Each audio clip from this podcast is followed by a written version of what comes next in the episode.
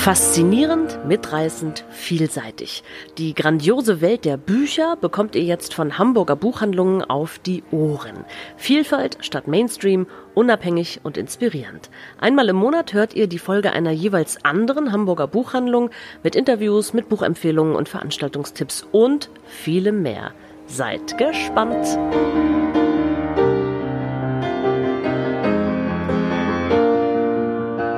Herzlich willkommen zu einer neuen Folge von Hörstoff, dem Podcast der Hamburger Buchhandlung. Heute im Studio ist Stories die Buchhandlung und mit mir sind hier meine Kollegin Sarah O'Connor. Hallo. Frank Menden. Hallo. Und ich, Anne-Rose Beurich. Es ist Juni. Die Tage, gerade hier im Norden, sind ewig lang, die Nächte super kurz. Wir wollen Mitsommer, wir wollen raus, aber ist ein bisschen schwierig im Moment. Wir Buchhändler wissen aber, unabhängig von irgendwelchen Reisewarnungen und Reisebestimmungen, die uns ähm, verkündet werden, die besten Reisen finden eigentlich im Kopf statt, beim Lesen.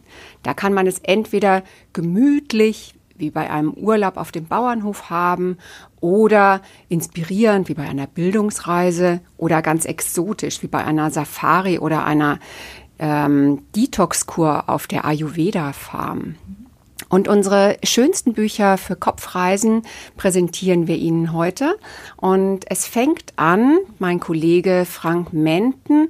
Und ich glaube, Frank, gehst du in den Norden oder was machst du? Genau, Anne. Ich gehe ganz weit in den Norden und zwar nach Island. Mein absolutes Sehnsuchtsland ist ein Land, das jeden Besucher nachhaltig berührt und beeindruckt. Niemand kann sich dieser wahrhaft archaischen Natur entziehen. Journalistin Anne Siegel ist der Faszination dieses Landes schon lange erlegen. Über 30 Mal, genauer gesagt 39 Mal, hat sie die Insel bereits besucht und mehrere Bücher über das Land im hohen Norden geschrieben. Ihr neuestes Werk, Wo die wilden Frauen wohnen, porträtiert zehn Isländerinnen, die, so einzigartig sie sind, stellvertretend für die Frauen und ihre Rolle in der isländischen Gesellschaft stehen. Das geht von der Rangerin Christine über die Schlafforscherin Brindis, der Bierbrauerin Agnes Anna und der Musikerin Björk, genau, diese Björk ist gemeint, bis zu der Seefrau Steinun. Und diese Frauen verkörpern die unterschiedlichsten Aspekte des isländischen Lebens. Anne Siegel bettet ihre Porträts ein in die Geschichte des Landes und deren überwältigende Natur und lässt somit in Reportagen die Seele des Landes durchschimmern. Herausgekommen ist ein Buch für Island-Fans, für Island-Interessierte, für Kenner guter Reportagen und Reiseberichte und für alle, die wissen wollen, wie sich praktizierte Gleichberechtigung und Gleichstellung der Geschlechter auf die Gesellschaft eines Landes auswirken. Ich sage ganz großes Kino und gebe hiermit weiter an Sarah, die uns auf eine Insel entführt, wenn ich das richtig sehe. Oh ja, das siehst du richtig. Ähm, es wird warm und es wird sehr, sehr aufregend ähm, und lang. Also, wir befinden uns auf einer kleinen griechischen Insel. Die heißt Tari und befindet sich südlich von Sizilien. Und dort prallen in einem Luxusresort die Neurosen und Befindlichkeiten einer Handvoll reicher und berühmter Menschen aufeinander und es kommt zur Katastrophe. Die Protagonisten sind wie folgt. Der Mailänder Star-Architekt Gianluca Perusato, der erfüllt sich einen Traum und eröffnet eben auf dieser wunderschönen Vulkaninsel dieses äh, Hotel für Reiche und Schöne. Er verschuldet sich dabei ähm, haushoch und hofft natürlich jetzt, dass das Ganze auch richtig gut anläuft. Zur Eröffnung ähm, tauchen auf die junge und sehr hysterische Hollywood-Diva Lynn Lou Shaw. Die hatte einen Nervenzusammenbruch ähm, bei ihrem letzten Film am Set und ist jetzt zusammen mit ihrem Ehemann angereist, der versucht, ähm, ihren immensen Alkohol- und Pillenkonsum irgendwie im Zaum zu halten. Dann reist noch an der deutsche Topbanker Werner Reit nebst seiner Ehefrau und der muss tatsächlich wegen einiger anstößiger Bilder im Internet eine Zeit lang untertauchen. Das geht natürlich besten auf einer einsamen, abgelegenen Insel.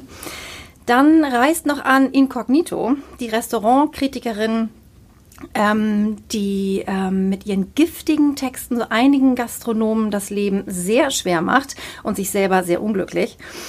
Ja, und dann tummeln sich da noch äh, Paparazzi, russische Oligarchen, ein überehrgeiziger italienischer Nachwuchspolitiker und natürlich die einheimischen Hotelangestellten. Das Ganze liest sich ein bisschen, finde ich, wie so ein Kammerspiel. Das findet, die Handlung findet wirklich fast ausschließlich auf dieser Insel statt. Und das hat es wirklich total in sich. Das Buch ist unglaublich temporeich, es ist witzig, es ist sozialkritisch, es ist lang. Es hat tatsächlich 1087 Seiten. Das Papier ist ein bisschen wie, wie dieses Dünnendruckpapier, was ich eigentlich ähm, nur von früher aus der Bibel kenne. Ähm, und es hat wirklich keine einzige Seite zu viel. Ich war wirklich, ich war wirklich traurig, diesen Schauplatz zu verlassen am Ende. Ähm, das Buch liest sich vielleicht, wenn man das so ein bisschen ein, einordnen möchte, wie so eine Mischung aus Vicky Baums Episodenroman und hat aber auch Anklänge an, an Hitchcocks schwarzen Humor. Ähm, wirklich eine, eine Reise wert. Ähm, lassen, lassen Sie uns alle zusammen auf die Insel Tari reisen. Ähm, es ist wirklich ein, ein, eine unglaubliche Wucht, dieses Buch. Ähm, ja, ich gebe ab zu Anne-Rose Beurich und ich glaube, wir bleiben in Griechenland, oder? Wir bleiben, genau, wir bleiben am Mittelmeer. Ähm, ich kann noch mal sagen zu der Villa Metaphora, dass ähm, 1087 Seiten vergehen wirklich wie, ein, wie im Flug. Das ist ein so großer Lesespaß. Man möchte eigentlich nichts anderes tun, ähm, egal wo man gerade ist. Aber kommen Sie jetzt mit mir nach ähm, Griechenland und zwar nach Skios, eine kleine fiktive ähm, griechische Insel. Geschrieben hat das Buch Michael Frayn, ein britischer Autor. Und ähm, diejenigen, die mich kennen, wissen, dass ich eigentlich kein Spezialist für komische Bücher bin. Also ich lache ungern beim Lesen, aber hier habe ich es wirklich ähm, gerne getan. Also, auf Skios findet in jedem Jahr ein ähm, wissenschaftlicher Kongress statt. Das ist immer der Höhepunkt des ähm, akademischen Jahres und jeder, der irgendwie Rang und Namen hat in der Szene, reist dort an. Und das Buch beginnt just am Tag der Eröffnung. Es soll der Keynote-Speaker abgeholt werden am Flughafen. Das überaus spannende Thema ist die Zientometrie. Und der Keynote-Speaker, der aus dem Flugzeug steigt, sieht genauso aus, wie man sich einen Wissenschaftler vorstellt, der zu diesem Thema spricht. Dröge, ähm, so ein bisschen weißfleischig und die Assistentin der, des Instituts, ähm, die ihn abholen soll, beschließt ganz spontan, dass der Mann, der hinter ihm aus dem Flugzeug steigt, bestimmt der Richtige ist. Der ist nämlich deutlich fescher und attraktiver. Und ähm, insofern spricht sie ihn an, sagt, sie sind doch bestimmt. Na, und ähm, der sagt auch ja. So. Und dann beginnt ein unfasslich temporeiches und witziges Verwirrspiel, während der richtige Redner mit seinem schweren ledernen Koffer ähm, hungrig und durstig über die karge Insel irrt ist der andere, der Hochstapler, ähm, der Star der Veranstaltung, obwohl er eigentlich nur Müll redet. Merkt aber keiner, weil sich alle von ihm so wahnsinnig in seiner, in, in ihrer Eitelkeit bestätigt fühlen.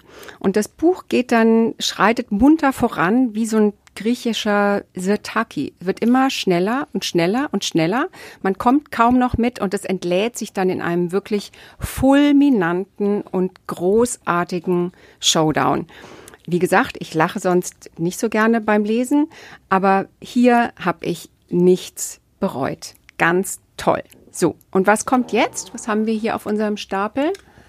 Jetzt geht es in den Indischen Ozean und ich muss Ihnen allerdings direkt sagen, zum Lachen ist das Ganze leider gar nicht. Der Anwalt Hartmut Wilke ist eigentlich vom Erfolg verwöhnt. Eigentlich, denn eine kostspielige Scheidung und interne Querelen in seiner Kanzlei setzen ihm ziemlich zu. Warum also nicht das Angebot seines ihm entfremdeten ältesten Sohnes Erik annehmen und ihn auf einer Insel im Indischen Ozean besuchen? Eine Aussöhnung ist längst fällig und Erik, der seinen Ansprüchen nie gerecht wurde, hat sich dort anscheinend endlich eine Existenz aufbauen können. Zwar nur mit einer Beachbar, aber gut. Hartmuts neue und 20 Jahre jüngere Freundin Ines begleitet ihn. Zuerst lässt sich der Trip in die unbekannten Gefilde gut an, bald jedoch schleichen sich erste Irritationen ins Idyll und Hartmut und Ines geraten zwischen die Fronten zweier Kulturen. Georg M. Oswalds Roman Alle, die du liebst ist jetzt als Taschenbuch erschienen. Und es ist eines jener Bücher, die völlig harmlos beginnen, um dann jedoch umso unerbittlicher auf die Katastrophe zuzusteuern. Der ehemalige Verleger des Berlin Verlags und Rechtsanwalt Oswald hat viele hervorragende Romane geschrieben, die sich meist um die Verstrickungen von Geld, Justiz und Politik drehen. Hier wird sie noch durch einen schwelenden Vater-Sohn-Konflikt ergänzt, gewürzt mit einer Prise eines Abenteuerromans la Joseph Conrad. Judith C. wird auf dem Umschlagtext äh, zitiert. Georg Oswald hat einen eindringlichen Roman geschrieben, den man nicht vergisst. Und diesem Urteil kann ich mich nur aufs Nachdrücklichste anschließen. Und ich gebe ab an Sarah.